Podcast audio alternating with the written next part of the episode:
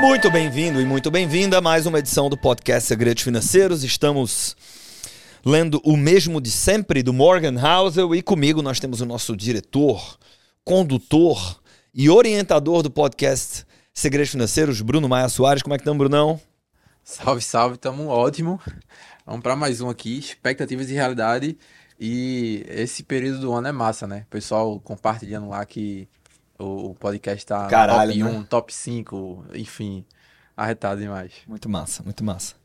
Expectativa. Brunão, quando é que começou o Clube do Livro? Salvo engano, agosto de 2022. 22, né? Isso. Tem uma pessoa que me disse assim, porra, acompanha o Clube do Livro desde 2020, na pandemia. E eu fiquei, caralho, velho. Mas eu acho que era o podcast, né? Antes. Maravilha, mas já temos mais de um ano. A gente tava comemorando um ano um dia desse aqui, né? Vamos nessa. Expectativas e realidade. A primeira. Ah, outra coisa, Bruno. Você leu o livro? Ainda não. É, porque eu tô, eu tô me mantendo fiel à nossa promessa aqui de ler na íntegra. Em, tá? A primeira Eu tô experiência. um pouquinho mais avançado, talvez. É, A gente empate aí, que eu tô no ritmo mais lento ultimamente. Então vamos nessa. A primeira regra da felicidade é baixar as expectativas. Lembrando que ele fala sobre isso no próprio A Psicologia Financeira. Né? Sua felicidade depende mais de suas expectativas do que de qualquer outra coisa. Essa boa frase, inclusive, para o episódio. Assim, em um mundo que tende a melhorar para a maioria das pessoas na maior parte do tempo, uma importante habilidade na vida é assegurar que as metas não sejam reajustadas para cima o tempo todo.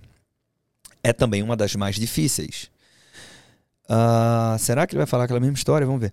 Uma narrativa comum da história é a seguinte: as coisas melhoram, a riqueza cresce, a tecnologia traz eficiência e a medicina salva vidas. A qualidade de vida aumenta.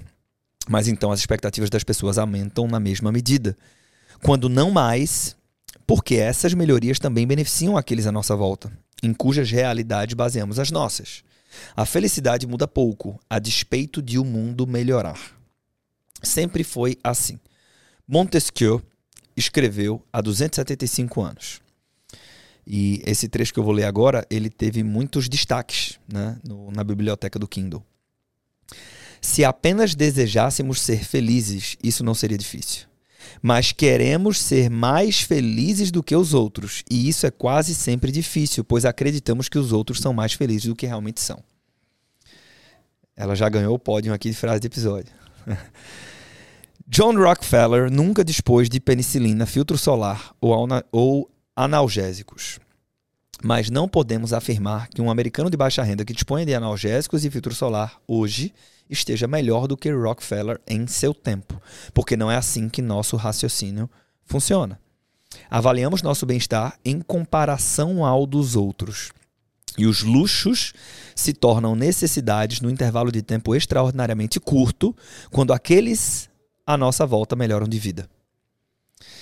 E aí vem aqui, ó, o investidor Charlie Munger observou certa vez, ó Charlie de novo aí, observou certa vez que o mundo não é movido pela ganância, mas pela inveja.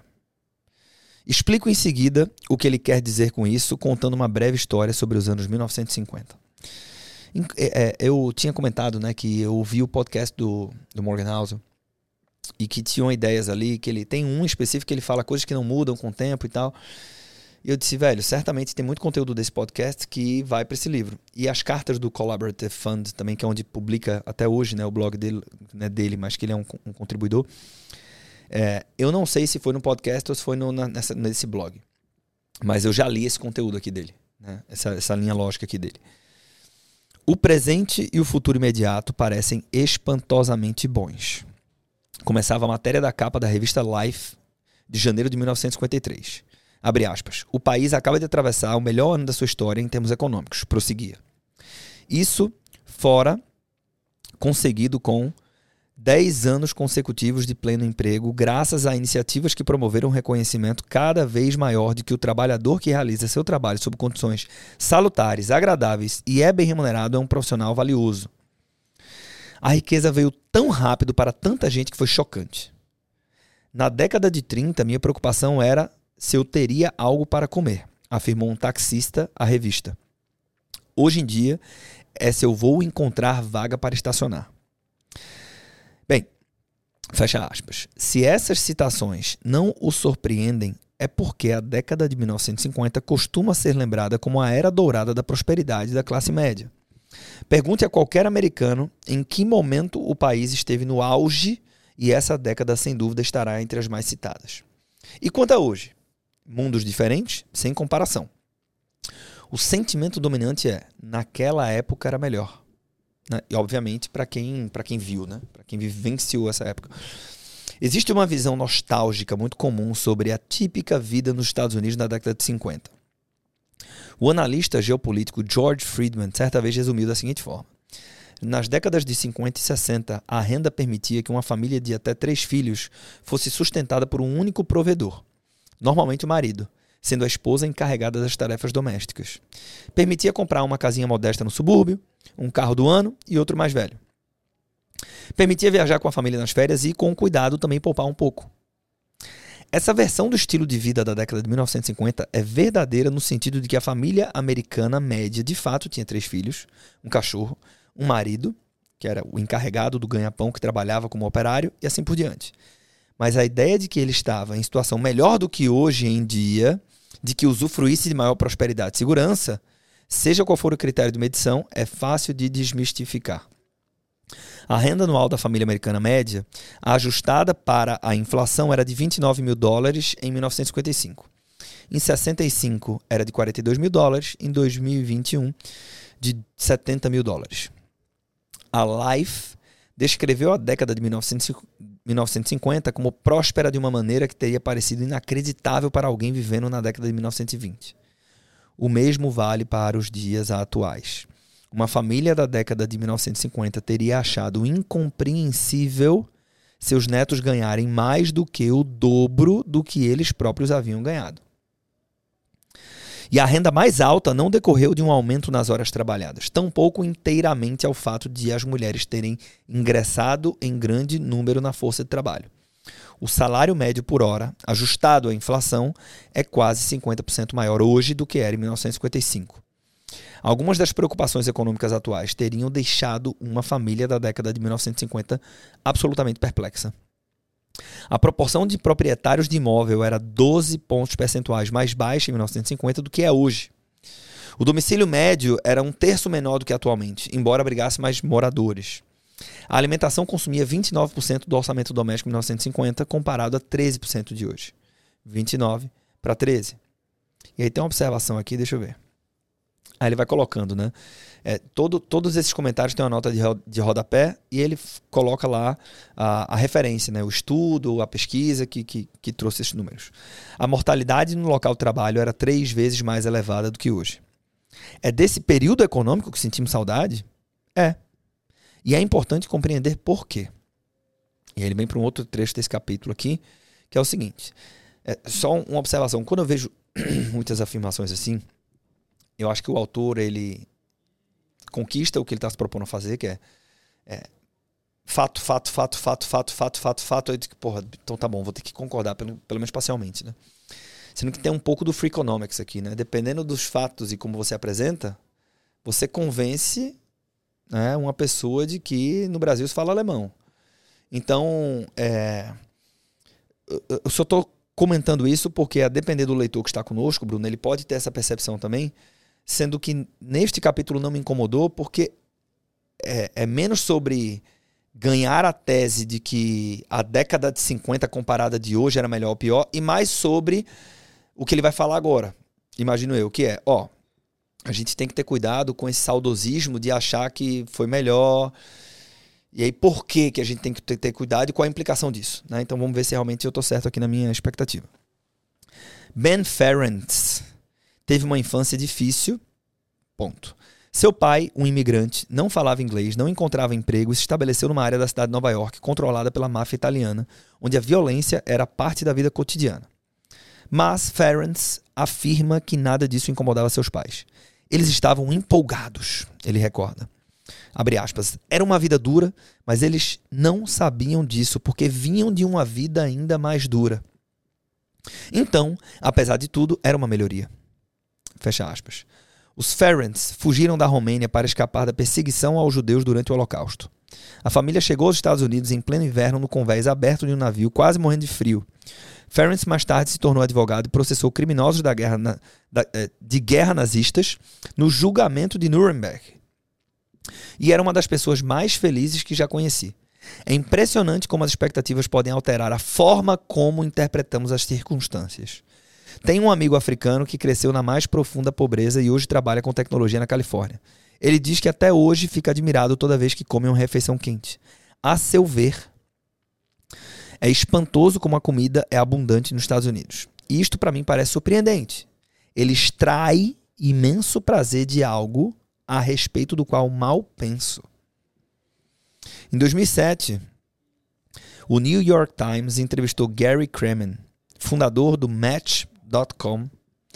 E na época, Kremen tinha 43 anos e um patrimônio de 10 milhões de dólares. Isso o situava na metade superior do 1% mais rico do país e provavelmente entre os primeiros mil do 1% mais rico do mundo. No Vale do Silício, porém, ele era apenas mais um. E abre aspas. Aqui, com 10 milhões, você é um Zé Ninguém, disse ele. O jornalista escreveu. Ele trabalha de 60 a 80 horas semanais porque acha que não tem dinheiro suficiente para relaxar. Não existe riqueza objetiva, tudo é relativo, especialmente em relação aos que nos cercam. Determinar nosso merecimento na vida e o que deveríamos esperar é o caminho da menor resistência. Todo mundo é assim. Subconscientemente ou não, todo mundo olha em volta e diz: O que é que os outros como eu possuem? O que fazem? Acho que eu deveria ter, acho que eu deveria fazer a mesma coisa. Acredito que essa seja uma janela para compreendermos por que sentimos nostalgia dos anos 1950, a despeito de a vida hoje ser melhor sob praticamente qualquer parâmetro. E aí vem um trecho muito destacado também que é o seguinte: o dinheiro compra felicidade da mesma forma que as drogas trazem prazer. Pode ser incrível se bem utilizado, perigoso quando serve para mascarar uma fraqueza e desastroso quando não há quantidade que baste. Outra frase para o episódio aqui. Isso, essa Quer aqui- falar, Bruno? Essa aqui subiu para o primeiro lugar, né? Essa opinião. aqui foi porrada mesmo. Essa aqui foi porrada e eu vou postar aqui agora. Vou tirar um- um- uma foto disso aqui. Porque eu vou postar isso aqui nos stories do Instagram, né? E o código secreto é o seguinte. O código secreto é o seguinte. Você vai responder esses stories dizendo: Estava, escutei no episódio. Escutei no episódio, né? Só para saber que a gente está conectado. E aí, seguindo a leitura, o que a década de 1950 teve de tão único foi a capacidade das pessoas de encontrar equilíbrio financeiro de uma maneira que antes e desde então parecia ilusória. A Segunda Guerra Mundial deixou uma marca socioeconômica nos Estados Unidos. Ponto. Entre 1942 e 45, praticamente todos os salários eram determinados pelo Conselho Nacional do Trabalho de Guerra, o que favorecia uma remuneração mais equitativa, diminuindo a defasagem entre os trabalhadores de baixa renda e os de renda ele- elevada. Parte dessa filosofia continuou em vigor mesmo após os controles de salário serem suspensos. A variação de renda entre as classes em relação ao período anterior à guerra encolheu dramaticamente. O historiador Frederick Lewis Allen observou no pós-guerra que os maiores ganhos econômicos em termos de porcentagem haviam ido para os que ganhavam menos, reduzindo consideravelmente o abismo entre ricos e pobres na sociedade. Se olharmos para a década de 50 e nos perguntarmos o que ela teve de diferente para parecer tão sensacional, eis aqui ao menos parte da resposta. Naquela época, a disparidade entre você e a maioria das pessoas à sua volta não era tão grande assim. Porra, e conectou aqui, né? Então, como eu tenho essa felicidade relativa, porque é um exercício de comparação, como havia menos distância, né, eu me enxergava numa posição mais confortável, logo mais feliz. Durante esse período, foi fácil manter as expectativas sob controle, porque poucas pessoas em seu círculo social tinham um padrão de vida muito superior ao seu. Mas, aqui não, perdão, muitos, mas não todos, muitos americanos podiam olhar em torno e constatar que não só levavam vidas confortáveis, como também mais ou menos tão confortáveis quanto as daqueles à sua volta, com quem se comparavam. Esta é a única coisa que distingue a década de 1950 das demais. Assim, os salários comparativamente mais baixos que os de hoje pareciam ótimos, porque todos ganhavam salários modestos. As casas menores pareciam ótimas, porque todos moravam em casas pequenas. A inexistência do sistema de saúde era aceitável porque os vizinhos viviam nas mesmas circunstâncias. Usar roupas de segunda mão era aceitável porque todo mundo fazia a mesma coisa. Acampar parecia uma forma adequada de passar as férias porque era o que todo mundo fazia. Foi a única era moderna em que não houve demasiada pressão social para aumentar suas expectativas além dos seus rendimentos. O crescimento econômico se traduzia em felicidade direta. As pessoas não levavam uma vida melhor apenas, sentiam-se melhor. E aí, antes de continuar o texto aqui, porque ele começa a falar da mudança, o Kahneman tem um estudo dele, isso acho que não está no livro Rápido e Devagar, que ele aponta isso. Uma pessoa prefere ter um rendimento de 100 mil reais, vamos supor. Vou pegar, pegar um exemplo mais, mais prático. É, ele conseguiu validar através de uma pesquisa que você provavelmente preferiria ganhar 10 é, mil reais por mês, onde muitos dos seus pares ganham 7 ou 8, do que ganhar 20 mil reais por mês se estes pares ganhassem 25 ou 30. Pelo senso de comparação, o que racionalmente é uma maluquice, porque 20 é o dobro de 10, e com 20 você faz mais coisas do que faria com 10. Ah, e, e, e, e no, no, no, exercício, pelo que eu lembro, era uma coisa assim: é, tudo mais mantido constante. Então, mesmo poder de compra com a mesma inflação na mesma economia e tal. Ou seja, a minha família, que é onde eu deveria me preocupar, teria mais qualidade de vida, acesso à educação melhor e tudo, mas, dado esse efeito comparativo, as pessoas tendem a preferir 10 em detrimento dos 20, o que é uma maluquice, mas na verdade assim funciona, né? Uh, aí deixa eu voltar aqui para a leitura. E só um comentário também sobre essa história da década de 50. Eu acho que o americano lendo este capítulo, ele tem uma identificação maior. Porque o, o, o, os é, Nifties 50s, né, que eles chamam lá, se não me engano, assim, é uma década que ficou marcada, que se faz referência, que eu escutei dos meus pais, escutei dos meus avós falando, ah, porque no, na, na década e tal, não sei o quê. E que assim, se a gente levar em consideração que o, o Morgan House está falando aqui, nunca mais vai ter nada parecido, né? Porque Sim tempos de internet que privilegia, né? Dá mais alcance para os extremos. Acabou, assim, impossível não, não. É.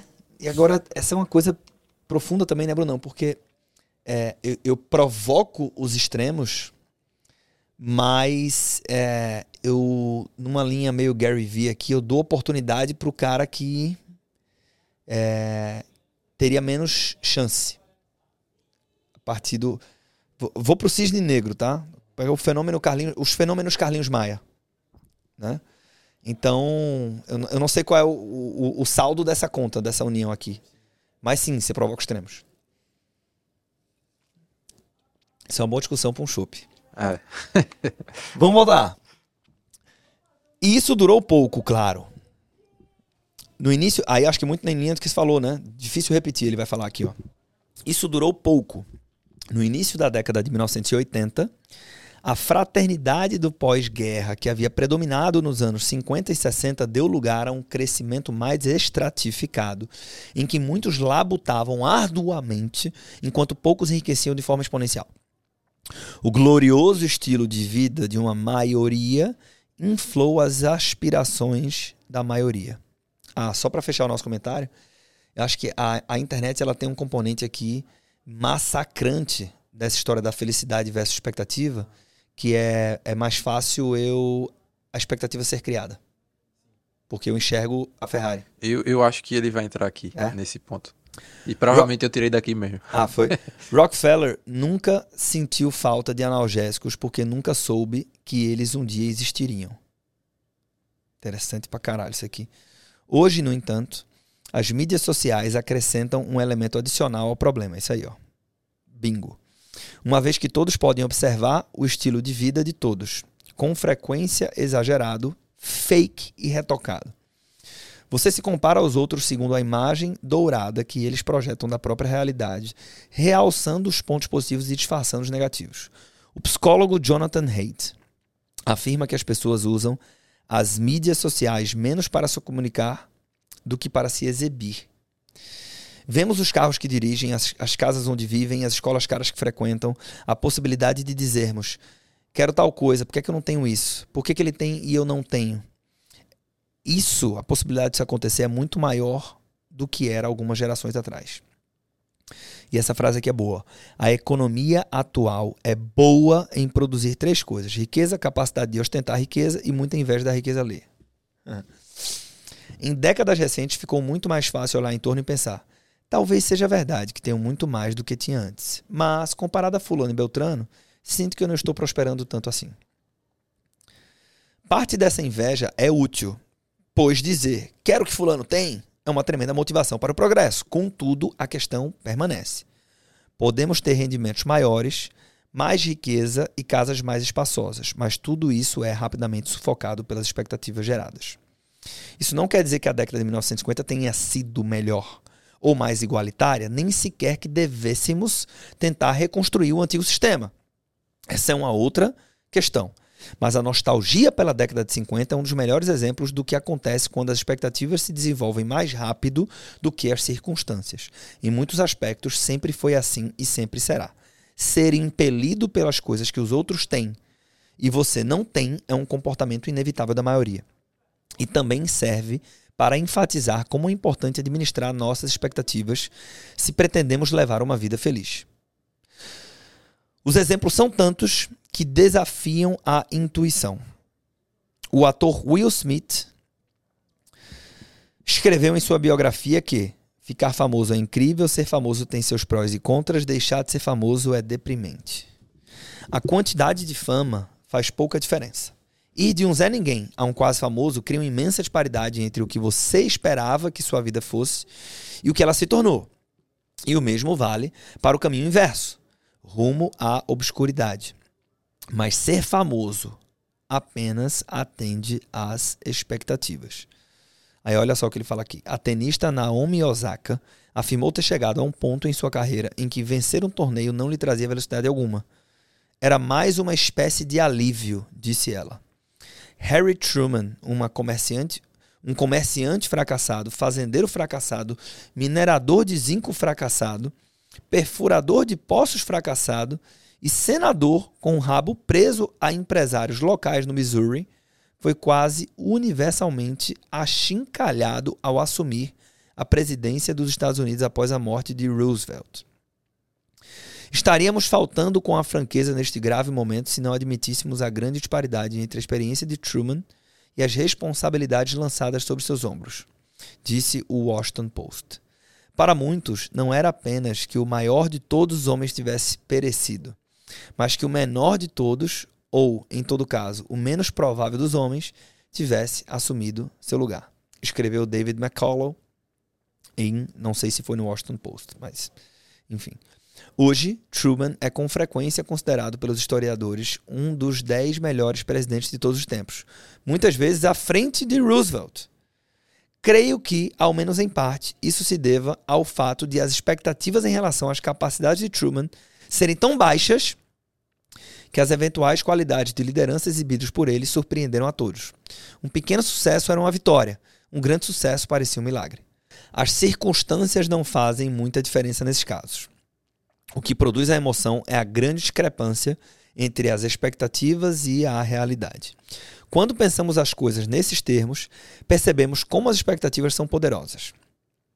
Elas podem fazer uma celebridade se sentir péssima e uma família carente se sentir ótima. É extraordinário. Todo mundo, em toda parte, o que quer que faça, está apenas em busca de algum espaço entre as expectativas e a realidade. Mas é muito fácil não ver nada disso. Peter Kaufman, diretor executivo da Glenair, e uma das pessoas mais inteligentes que existem por aí, escreveu certa vez: Tendemos a tomar todas as precauções para proteger nossos bens materiais porque sabemos quanto custam. Mas, ao mesmo tempo, negligenciamos coisas muito mais preciosas porque não vêm com etiqueta de preço. O verdadeiro valor de coisas como nossa visão, nossos relacionamentos ou nossa liberdade pode permanecer oculto por não envolver troca de dinheiro. O mesmo se dá com as expectativas, que são fáceis de ignorar porque não vêm com uma etiqueta de preço. Mas nossa felicidade depende inteiramente das expectativas. A impressão de seu chefe sobre sua carreira depende delas. A confiança do consumidor depende delas. O que movimenta o mercado de ações depende delas. Então por que prestamos tão pouca atenção a elas? Investimos muito esforço para tentar melhorar nossos rendimentos, habilidades e a capacidade de antever o futuro, o que é tudo muito louvável e merecedor de nossa atenção. Mas, por outro lado, negligenciamos quase completamente as expectativas, sobretudo quando se trata de administrá-las com o mesmo esforço que investimos para mudar nossas circunstâncias. Imagine uma vida em que quase tudo melhora, mas você nunca a aprecia porque suas expectativas aumentam tão rapidamente quanto as circunstâncias mudam. É aterrorizante e quase tão ruim quanto um mundo onde nada melhora. Abre aspas. O senhor parece extremamente feliz e satisfeito. Qual o segredo para levar uma vida feliz? Fecha aspas. Perguntaram a Charlie Munger. Então, com 98 anos de idade. E Munger respondeu: A primeira regra para uma vida feliz é baixar as expectativas. Se você tem expectativas irreais, vai se sentir miserável a vida inteira. É preciso ter expectativas razoáveis e aceitar com certa dose de estoicismo o que a vida lhe dá tanto as coisas boas como as ruins, conforme ocorrem. Meu amigo Brent tem uma teoria parecida em relação ao casamento. Só funciona quando ambos querem ajudar um ao outro sem esperar nada em troca. Se os dois lados de um casal agirem assim, ficarão agradavelmente surpresos. Esses pequenos conselhos são mais fáceis de dar do que de seguir. Costumo ter dificuldade para distinguir as altas expectativas da motivação. E ter expectativas baixas demais muitas vezes nos dá a sensação de que estamos desistindo e minimizando o nosso potencial. A única maneira de contornar isso talvez seja admitir duas coisas. Uma é o lembrete constante de que a riqueza e a felicidade formam uma equação com duas partes. O que você tem e o que espera, barra precisa ter. Né? Ou seja, o que é que você tem de um lado e do outro, o que é que você espera dividido pelo que você precisa ter. Quando nos damos conta de que cada parte é igualmente importante, percebemos que a atenção exagerada que damos a ter mais e a atenção ínfima que damos a administrar nossas expectativas fazem pouco sentido, sobretudo porque as expectativas são algo muito mais passível de controle. A outra é compreender como se dá o jogo de expectativas. Trata-se de um jogo mental, com frequência absurdo e excruciante que todo mundo é obrigado a jogar. Assim, devemos ter consciência de suas regras e estratégias. Funciona da seguinte forma: você imagina querer o progresso, tanto para si como para o mundo. Mas na maior parte do tempo, não é isso que você quer de verdade. O que você quer é sentir uma diferença entre o que esperava e o que na realidade aconteceu. E o lado da expectativa nessa equação é não só importante, como muitas vezes mais passível de controle do que as circunstâncias em que você se encontra. A seguir, um dos assuntos mais complicados do mundo: a cabeça das pessoas. E a gente fecha esse capítulo, Brunão. Vou passar para você para você selecionar aqui a frase do episódio. Mas eu agora estou com uma dificuldade de avaliação que é: eu não sei se é porque eu já vi esse conteúdo é... Mas. Eita, batendo a meta aqui. Né? Eu vou ter que ir lá. Eu não sei se é porque eu já vi esse conteúdo, mas é, eu tenho a impressão que na psicologia financeira ele já tinha passado essa ideia central desse capítulo. Então vou deixar com o Brunão aqui para fechar aqui esse episódio com chave de ouro e eu vou lá porque bater uma meta importante eu vou ter que chegar junto ali. Finaliza aí, Brunão. Simbora. Bom, para finalizar, é, aqui com a frase do episódio, sem dúvidas, essa frase que a gente né, destacou ao longo do episódio, que é o dinheiro compra a felicidade da mesma forma que as drogas trazem prazer. Pode ser incrível se bem utilizado, perigoso quando serve para mascarar uma fraqueza e desastroso quando não há a quantidade que baste. E assim, fechamos esse episódio. Entramos no próximo falando sobre a cabeça das pessoas, como fala aqui o Morgan House. Ficamos por aqui e até o próximo episódio do Clube do Livro.